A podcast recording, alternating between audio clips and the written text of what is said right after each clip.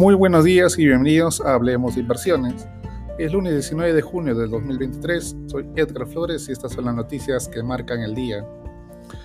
Jerome Powell estará en la mira del Capitolio una semana después de que la Reserva Federal pusiera en pausa su campaña de endurecimiento más agresiva en décadas, con los inversores atentos a pistas sobre si los banqueros centrales se inclinan realmente por nuevas subidas de las tasas de interés. El presidente de la Fed presentará el informe semestral de política monetaria del Banco Central ante la Cámara de Representantes el miércoles y ante el Senado al día siguiente. Por otra parte, tres candidatos a la Reserva Federal se enfrentan a audiencias de confirmación potencialmente polémicas. Es probable que Powell se enfrente a preguntas sobre la decisión de la Fed de tomarse un descanso tras 10 subidas consecutivas de las tasas de interés mientras se evalúa cómo está respondiendo la economía al encarecimiento de los préstamos y a las recientes tensiones bancarias. La decisión fue desconcertante para muchos, ya que la última previsión mediana de los funcionarios muestra la tasa de referencia subiendo a 5,6% a finales de año, en comparación con su proyección de marzo de 5,1%. Las ganancias de la bolsa dependen de una pausa o un salto de la Fed. La Bolsa de Valores Nueva York permanecerá cerrada por el feriado nacional del Juneteenth National Independence Day o Día de la Liberación. Es una festividad que conmemora la emancipación de los afroamericanos esclavizados. Si bien se celebra desde los años 1800, recién en 2021 fue reconocida como Día Festivo Federal. Intel construirá una nueva fábrica en Israel para diversificar sus fuentes de producción de chips más allá de Asia. El acuerdo preliminar anunciado por el primer ministro del país, Benjamin Netanyahu, se ofrece detalles sobre el plan de expansión que podría alcanzar los 25 mil millones de dólares.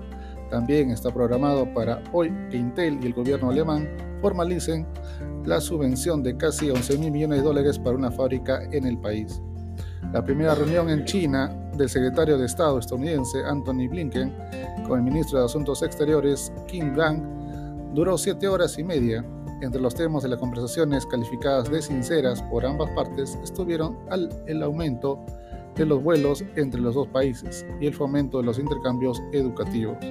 Hoy Blinken será recibido por el presidente Xi Jinping en una señal de que una misión está estabilizando los tensos lazos entre los países.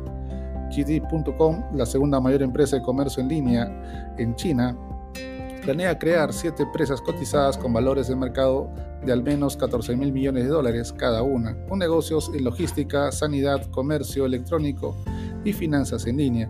La empresa desveló su plan a largo plazo este fin de semana, tras cerrar su festival minorista online de verano comparable al Black Friday con un récord de ventas.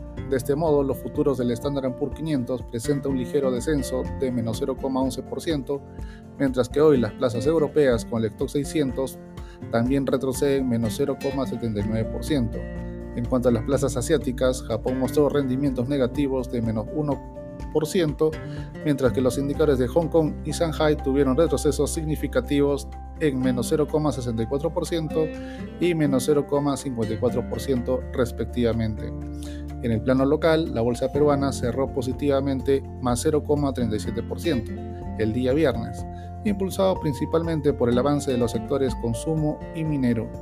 COES aprobó la aprobación comercial de la central eólica Punta Lomitas de Energía Perú SA para una potencia instalada nominal de 250.000 watts. Según el INEI, el PBI solo experimentó un aumento de 0,3% en abril, resultando en una disminución acumulada de 0,2% en el primer cuatrimestre del año. Es todo por hoy, soy Edgar Flores y gracias por escucharme.